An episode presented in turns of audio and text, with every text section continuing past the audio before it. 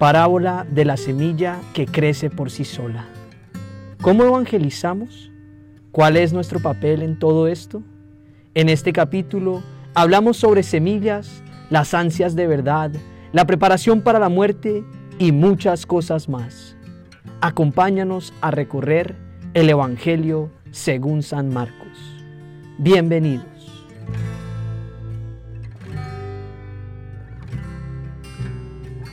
Decía además, así es el reino de Dios, como cuando un hombre echa semilla en la tierra y duerme y se levanta de noche y de día, y la semilla brota y crece sin que él sepa cómo, porque de suyo lleva fruto la tierra, primero hierba, luego espiga, después grano lleno en la espiga, y cuando el fruto está maduro enseguida se mete la hoz, porque la ciega ha llegado.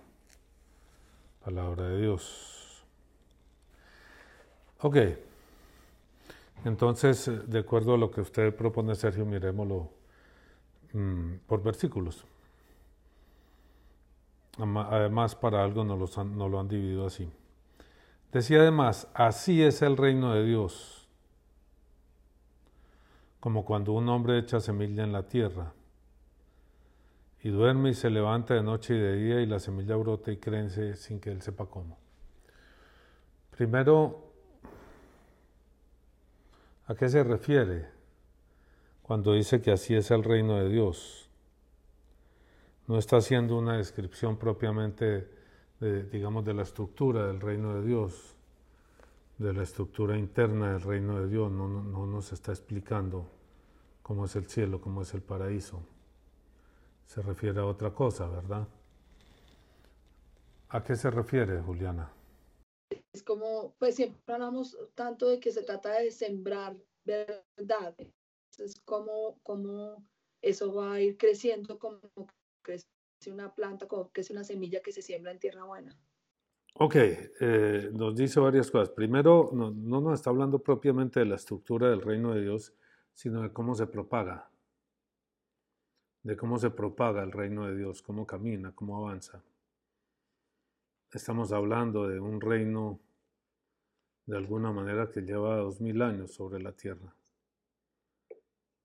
Y, este es un cuestionamiento permanente para cualquier persona que trabaja en este campo, que cualquier persona que evangelice. ¿Cómo se propaga el reino de Dios? ¿Cómo se hace para evangelizar? ¿Qué hay que hacer para evangelizar? Para mí, de las primeras experiencias en este campo, en este sentido, eran experiencias de impaciencia.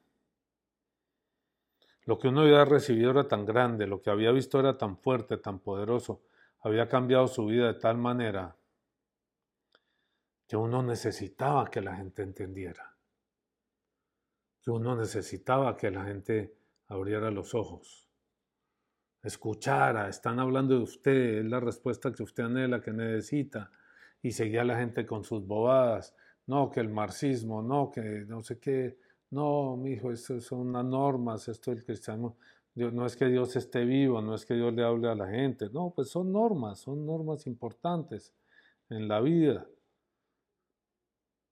una impaciencia inmensa que traía uno por dentro. Y aquí nos dice que es distinto. Es como cuando un hombre echa semilla en la tierra, primero tiene que arar, primero tiene que preparar. Y luego cuando llega el tiempo y el momento, echa la semilla.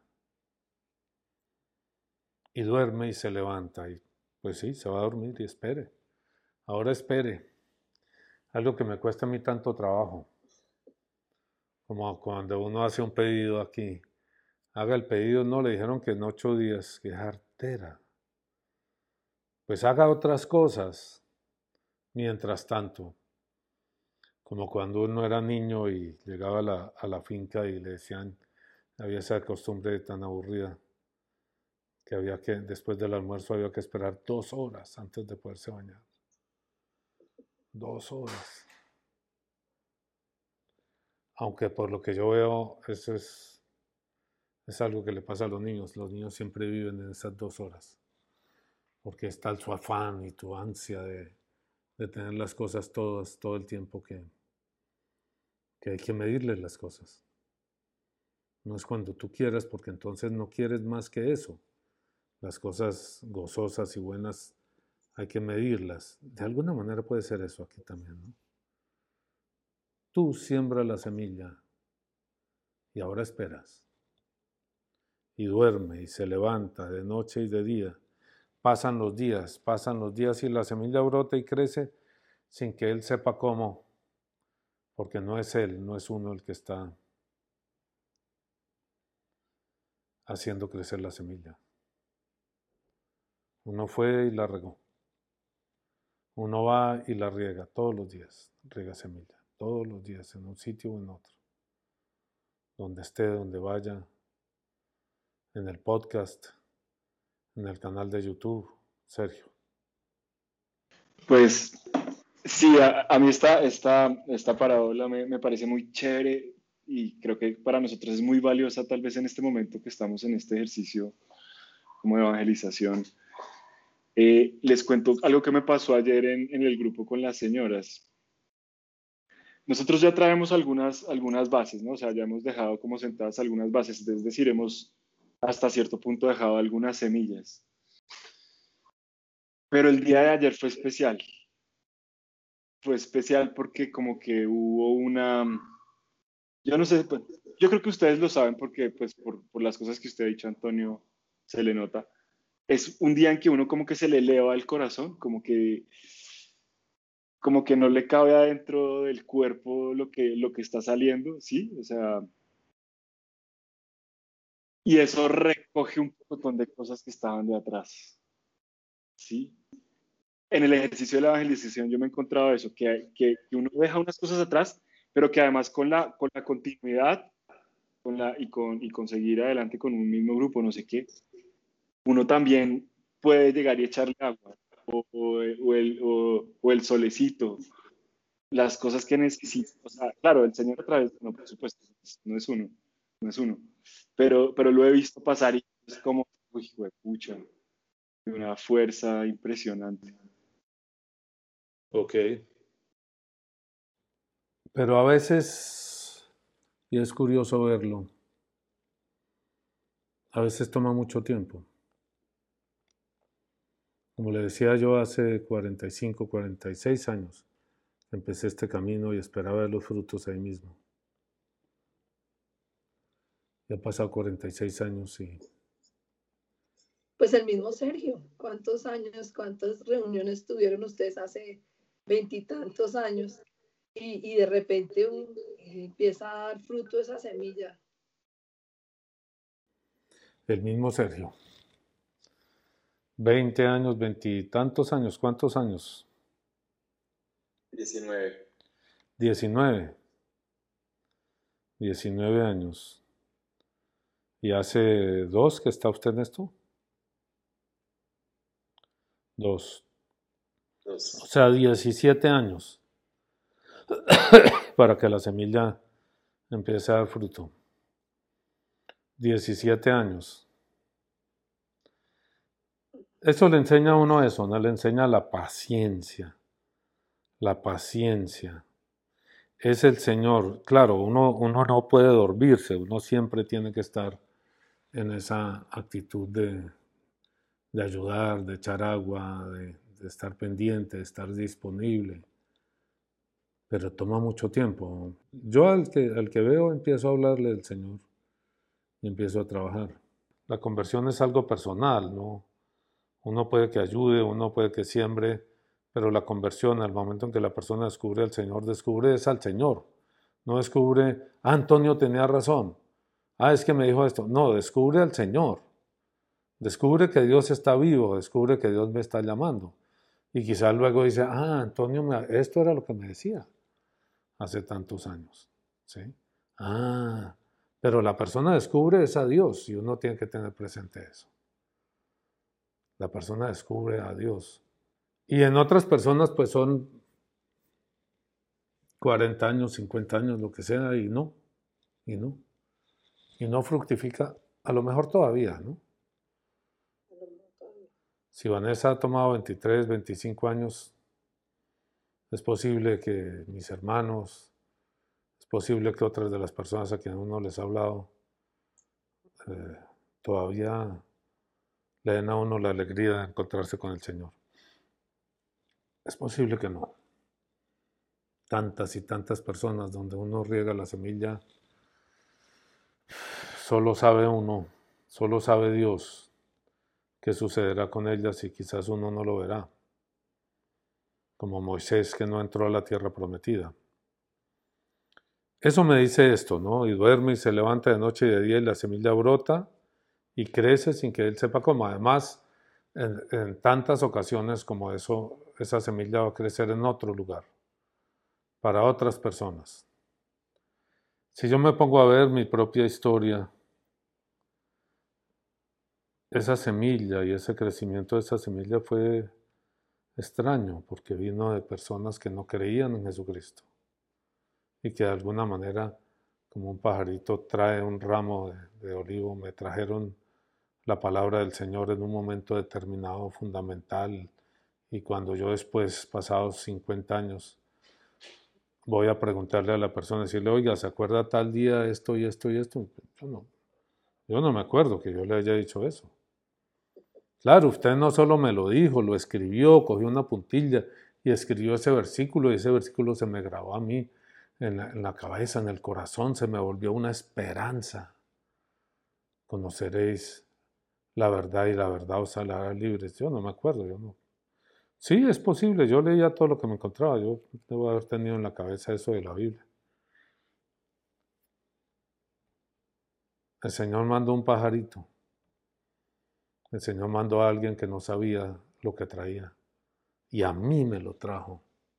Me lo trajo Él, sin saber. Y luego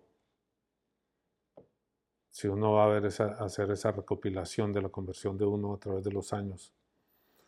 Luego autores que uno lee, que uno leía, que propiamente no eran, no eran como de esa línea, que llevan a que un día alguien le diga a uno, mire, venga, quiero leerle un pasaje de la Biblia. Y pues, pasajes de la Biblia a estas horas, si uno está metido en todos los líos, si no le interesa para nada eso, no. Si le interesa, venga, le muestro. Y empieza a leer y ¡pum! Se prende un tremendo bombillo. Porque dice, Jesús le dijo, yo soy el camino, la verdad y la vida. Y yo llevaba eso grabado a fuego en mi corazón. Pero no sabía quién había dicho ni de dónde venía esa frase.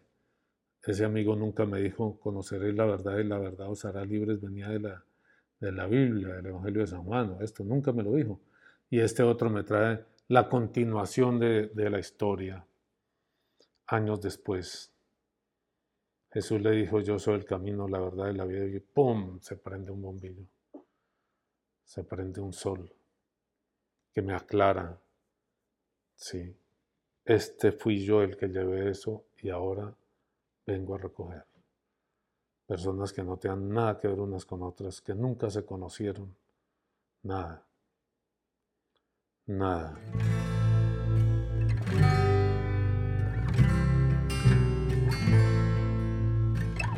semilla brota y crece sin que él sepa cómo, el que siembra. Porque de suyo lleva fruto la tierra. Este es un poquito más complicado, ¿no? Este pasaje. De fruto lleva, de, suyo lleva fruto la tierra. Primero hierba, luego espiga, después grano lleno en la espiga, de suyo lleva fruto la tierra. Entonces, ¿qué? ¿No es necesario evangelizar, María Paula? Nos volvemos como los curas que evangelizan los que van a la iglesia, que no buscan, que no ponen el tema.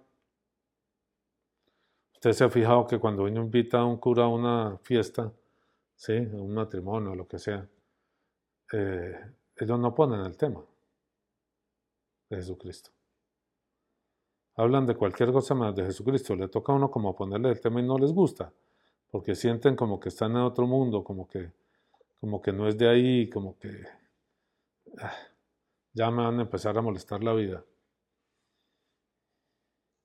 De suyo lleva fruto la tierra. ¿Qué quiere decir eso? La verdad, ahí estoy como perdido. Pues yo lo que veo ahí es que, pues leyendo con, el, con los versículos anteriores, primero dice que, que está sembrando, eh, echa el grano en la tierra, duerma o se levante, de noche o de día, ¿no? O sea, como ese evangelizar todo el tiempo. Y después ya va y dice que da fruto por sí misma. Entonces pienso que es como que uno, uno hace ese trabajo todo el tiempo y ya como que Dios se encarga de que, de que eso empiece a dar fruto, ¿no?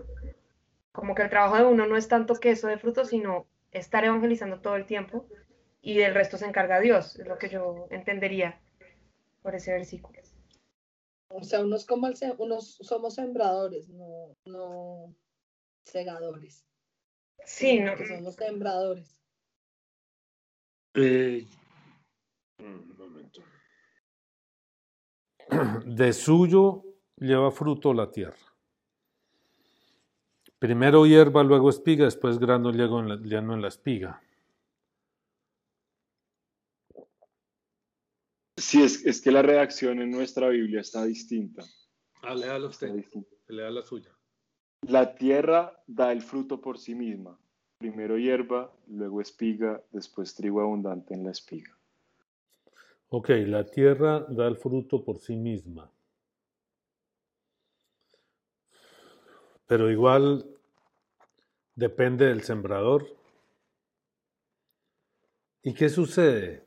¿Qué sucede donde no hay quien siembre? Quizás de aquí venía el afán de los evangelizadores de otras épocas, sí, de los jesuitas, de los dominicanos, de los franciscanos, de irse a la cola del mundo, de irse al Asia, de irse al Japón, de irse a la China, de irse a la India, meterse en mundos tan desconocidos y tan difíciles para ellos. Porque San Pablo, al fin de cuentas, como que se movió siempre dentro del mismo marco, ¿no? El marco del imperio romano, con las mismas leyes, con la misma gente, con los mismos idiomas. Él, trabajó ahí en la cuenca esa del Mediterráneo, entre Roma y Palestina, eh, que era como la misma cultura. Muchas culturas ahí metidas, pero de alguna manera tenían en común el imperio romano y tenían en común el lenguaje, el griego y el latín.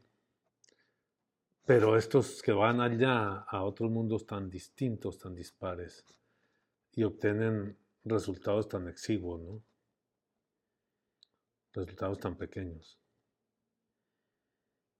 San Pablo, pues el trabajo de San Pablo, poco a poco, en 300 años, ya conquista el imperio romano, conquista al emperador, conquista a Constantino y luego pues ahí ya se expande por el imperio romano y poco a poco va cogiendo toda Europa. Pero me habla de ese afán. ¿Hay o no afán de evangelizar? ¿Hay o no afán de llegarle a la gente que está en su casa en otro plan? ¿Hay o no afán, Sergio? se me ocurre otra cosa, pero no sé, puedo estar muy equivocado, de pronto estoy viendo esto mal. Que como dice, la tierra da el fruto por sí misma, tal vez nos puede estar hablando de como de una cosa que nosotros intuimos o sabemos que, digamos, todos tenemos como un poco la impronta de Dios, ¿sí? En nuestra alma, de alguna forma. Eh, de alguna manera como que lo que habría que hacer es buscar esa, esa impronta, o sea, porque que todos tenemos la posibilidad y como el anhelo de la verdad, de alguna manera, ¿sí? Como que todas las personas... Eh, sí, ya le entiendo lo que está diciendo. Esa semilla de alguna manera está dentro de cada uno. Lo que uno necesita es buscar dentro de la persona esas, esos granos de verdad y, y hacerlos brotar es como lo que dice San Pablo en el Areópago, en Atenas, cuando les habla del Dios desconocido. Ahí había un monumento al Dios desconocido. Ese hombre, yo creo que es este, yo, yo vengo a predicarles este, el Dios desconocido, el Dios que no se puede ver, el Dios que está ahí, subyacente a todo. Y seguramente, de acuerdo a lo que uno lee y mira, eh, esos dioses eh, griegos no eran tan tan queridos por la gente. Eran, eh, es decir, el que tenía algún, cuando uno lee a Sócrates o a Platón o a estos, ellos sabían, ellos sabían que Zeus y que, y que los demás, Apolo y Minerva y todos estos, ellos sabían que esos no eran dioses, que esos eran proyecciones antropomórficas. Los que tenían algún conocimiento de fondo sabían que no eran dioses. Eran más negocios y cosas así, ¿no? Por eso las peleas de, de, San Pablo con los que vendían los ídolos y pues, les dañó el negocio. Ahora, si ustedes van a ver hoy, ¿cierto?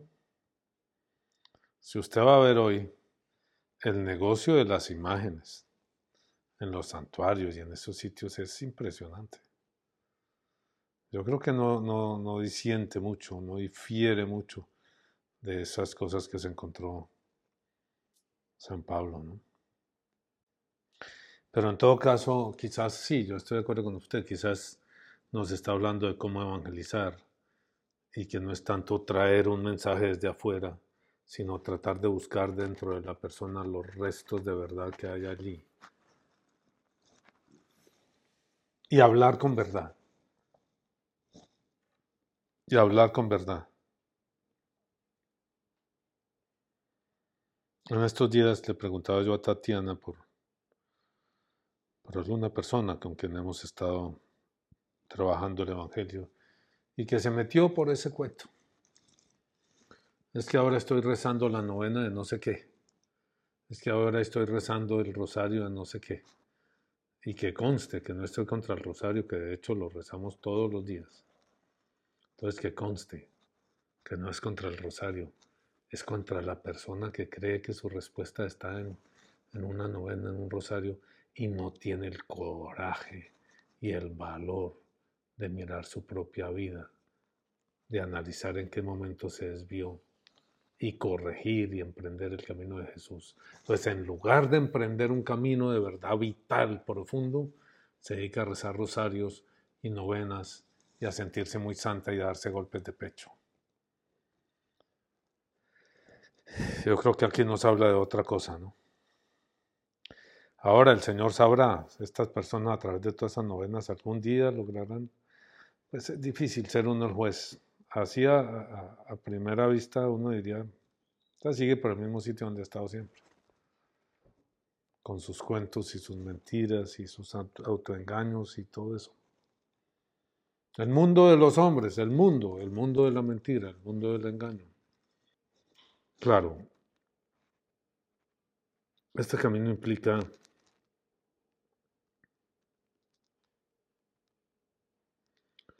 que uno ha entrado en una en una dimensión desde algún momento, desde la infancia, o desde algún momento entró en una, dimensión diferente, como en una realidad paralela, y entró a partir de la mentira, y a partir de la mentira construyó un mundo diciendo yo no estoy diciendo mentiras. Cuando la mamá va y le dice esto es verdad o no es verdad y la persona conciencia miente y se afirma y se reafirma en la mentira y sigue y sigue y sigue y sigue y después sale de ese ámbito de la familia de la mamá y aprende a manejar la vida a través de la mentira. Entonces construye toda una idea sobre sí mismo, sobre quién es, sobre cómo son las cosas, y el bien y el mal, a partir de la mentira y la mentira y la mentira, y se metió por allá, pues esa persona eh, puede hacer rosarios perfectamente. ¿O no? Ah, Juliana. Sí, porque una parte fundamental de la mentira es que el primero que se hace empieza a creer es uno mismo. Uno empieza a mentir y al rato uno mismo se está creyendo las mentiras. Entonces es muy fácil eh, no sentir, no, no, no ser consciente de la incoherencia, de andar diciendo mentiras y estar rezando el rosario. Es súper fácil, se llega ahí. Porque lo, lo Muchas de estas personas viven de cualquier manera es decir, de cada cuatro palabras, cinco son mentiras y rezan el rosario. Todo se lo justifica, uno todo se lo justifica.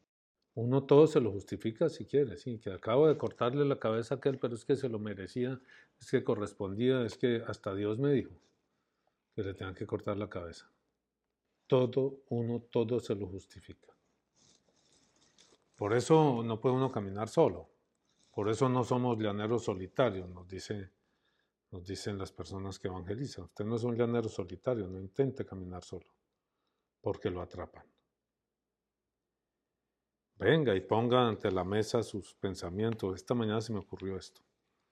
Sí. Todo, todo lo que le vaya a uno ocurriendo lo pone ante los demás. Si son cosas buenas, ¿por qué esconderlas? El secreto solo se guarda cuando uno piensa que está orando mal, cuando uno sabe que está orando mal. Ahí es cuando se guarda el secreto.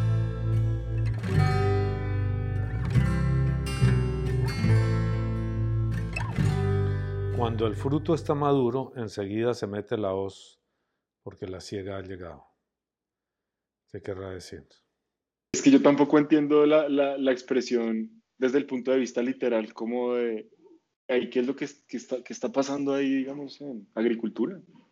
¿Qué está pasando ahí? Agricultura, pues claro, el, es el grano de trigo que crece, la, la, espiga crece pequeñita, es como una, es como hierba, si ustedes ven el trigo nuevo es como hierba, es como un pasto. Y luego va saliendo una espiga, va saliendo una espiga y la espiga va creciendo y va creciendo. ¿Sí? Y llega a tener pues 70 centímetros de alto, un poco más tal vez. ¿Sí? Tal vez. Y ahí va formando los granos, va formando los granos y esos granos son la espiga y esos son los que inclinan esa espiga cuando está cargada, cargada. Y cuando ya está cargada, la cortan la recogen y la trillan. La trillan es, tiene unas trilladoras que sacan el grano, ¿no? Que separan el grano de la espiga. Y entonces tiene unos sitios por donde escurre el grano. Y ese grano luego lo recogen y sigue el tratamiento. O sea, ahí, ya se están refiriendo al último momento, ¿sí? Cuando ya lo... Cuando ya lo cortan, cuando ya lo recogen. Viene la trilladora y y recoge. Yo no, no conozco exactamente el proceso del, del trigo. o sea, cuando se hacía manual, que era con ese, esa que es curva, como un cuchillo curvo que, ¿no? Esa es la hoz. Sí, claro, la hoz, la hoz va recogiendo, la, eso se usaba en esa época, se hacía manual, lo hacían. Hoy en día hay una trilladora que, que va recogiendo. Nosotros en la finca sembrábamos, ¿qué era lo que sembrábamos? E, era sorgo, parecido, ¿no? Parecido, no es trigo, pero es parecido porque es el mismo proceso. La, la, espiga, y entonces viene la trilladora, una máquina grandota. Uno no tiene una trilladora, sino que la contrata. Con unas ruedas, con cuchillas que va cortando, va cortando, va cortando y va separando, va soltando el grano y el grano escurre por un sitio y lo meten en, en costales y lo llevan pues a, a que siga su proceso. El del trigo, pues para hacer pan. Eh, ¿Qué quiere decir cuando está maduro? Es como una sensación que yo vengo teniendo además. Pero no sé, es solo una sensación que es como que cada persona tiene un punto. Es, como cuando, sí, eso está en su punto. Tú haces, bates crema y dices, esta crema está en su punto. Si la haces más, se te pasa, si la haces menos, no coge la, la, el, grosor que necesitas para decorar, ¿sí? Y yo tengo esas, no sé si eso es real o no, pero yo vengo mirando y me da la sensación como que cada persona llega a su punto. pues que es el momento en que cada persona tiene que la muerte, pero es, es, un, es un momento específico. O sea, no sé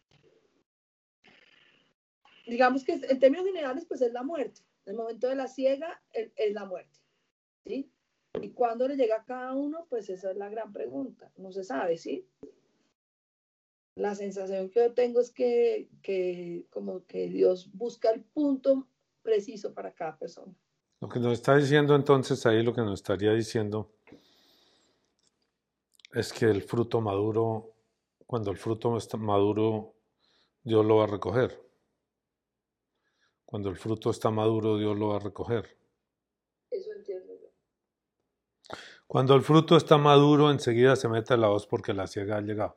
Puede, puede estar haciendo una referencia a algo más. ¿eh? Eso nos habla de cada uno a nivel individual.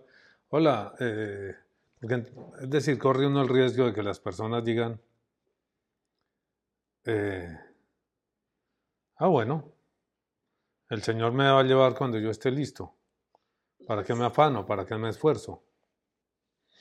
Y, seguramente, es decir, yo veo en esta palabra también una dimensión no solo personal, sino una dimensión más, eh, más universal,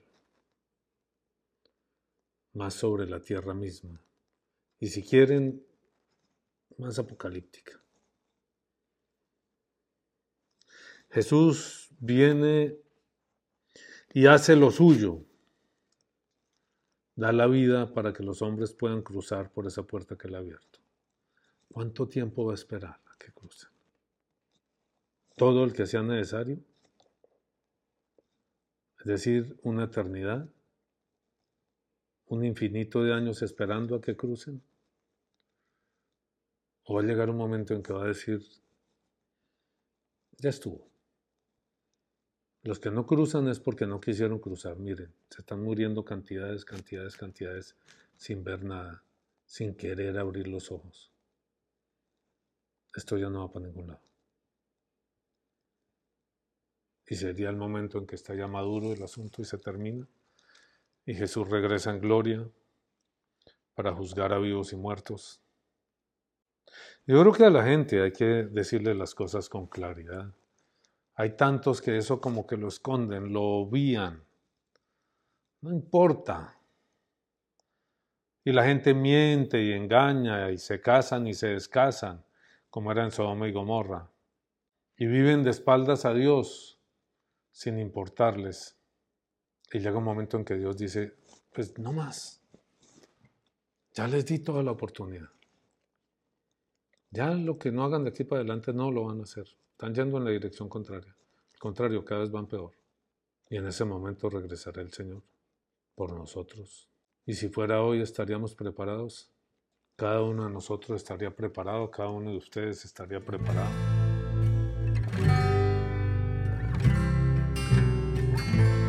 Decía también, ¿a qué haremos semejante al reino de Dios o con qué parábola lo compararemos? Y este sí que es impactante en cierta manera, pues cuestionante. Es como el grano de mostaza que cuando se siembra en tierra es la más pequeña de todas las semillas que hay en la tierra. Pero después de sembrado crece y se hace la mayor de todas las hortalizas. Y echa grandes ramas de manera que las aves del cielo pueden morar bajo su sombra. ¿Eso qué quiere decir? ¿Cómo dicen los textos de ustedes? Ese versículos 30, 31 y 32. Decía también, ¿con qué compararemos el reino de Dios o con qué parábola lo expondremos?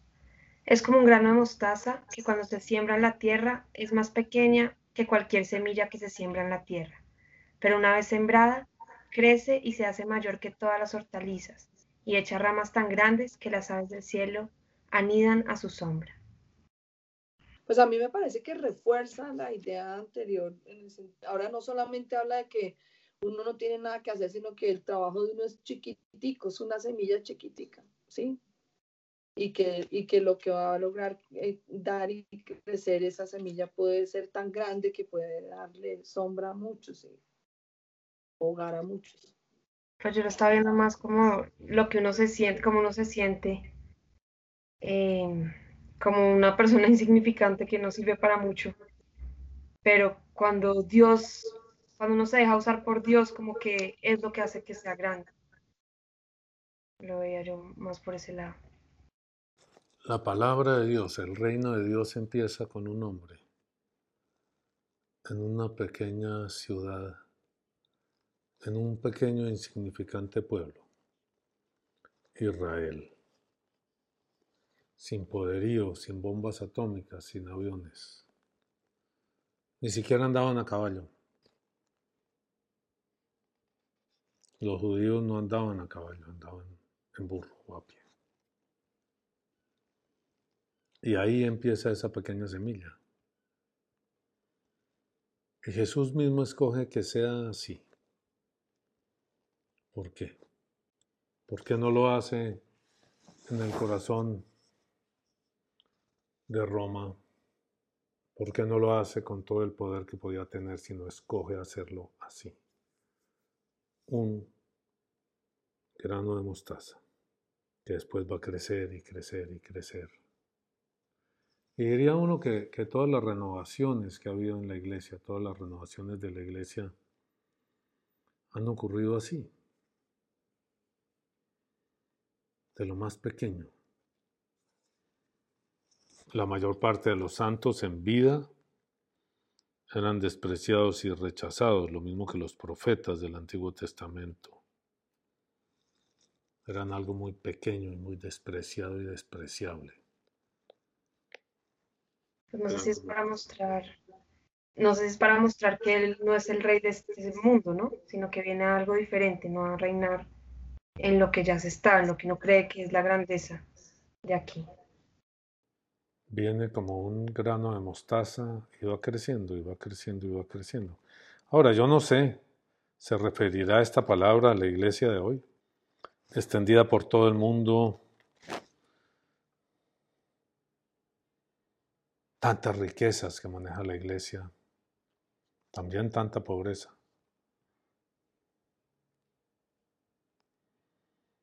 ¿Se referirá a eso? Que empezando a, un proceso histórico en el cual empezando algo tan pequeño, tan pequeño, eso ha ido creciendo hasta convertirse en un árbol de dos mil millones de personas. ¿O seguirá siendo igual y no es eso lo importante, esos dos mil millones de personas que al fin de cuentas, ¿cuántos están de verdad? ¿Quiénes son las aves del cielo que pueden morar bajo su sombra? Bueno, me gustaría decir una cosa antes. Eh, lo que yo he visto es que esta, esta parábola la utilizan tradicionalmente para explicar el concepto de la fe, digamos, la forma en que la fe se desarrolla al interior de una persona, ¿no? ¿Cierto? En ese sentido, si, si la tomamos de esa forma, para mí las aves del cielo serían como, como el espíritu. De alguna forma que, que el espíritu entra eh, bajo ese arbolito de la fe, algo así. Quiere decir que tenemos trabajo, que hay un campo grande de trabajo, de siembra, de dedicación, de entrega de todo esto. Eh, se nos pasó el tiempo. Le gastamos un ratico la discusión con Juli Juli. Mm, ok. Como siempre, nos queda en punta un poquito porque hay, cosas que yo quería decir sobre esto. Les dejo planteadas simplemente. Ustedes son la sal de la tierra. Pero el plato de arroz o la pastica del almuerzo no tiene más granos de sal que de arroces. Es decir, por un plato de arroz es un poquito así de sal. Y con eso se sala. Y con eso se sala. Lo que importa es que, la sal esté bien pura. Que la sal no, no se haya echado a perder. Porque si la sal se echa a perder, ¿con qué se salará el mundo? Y, y puede ser que las aves del cielo sean todos los hombres en necesidad de verdad, de camino de salvación, de libertad, que vienen a acogerse de alguna forma a la sombra de los hijos de Dios. Dale like, suscríbete y no se te olvide tocar la campanita para no perderte ninguno de nuestros próximos videos. ¡Chao!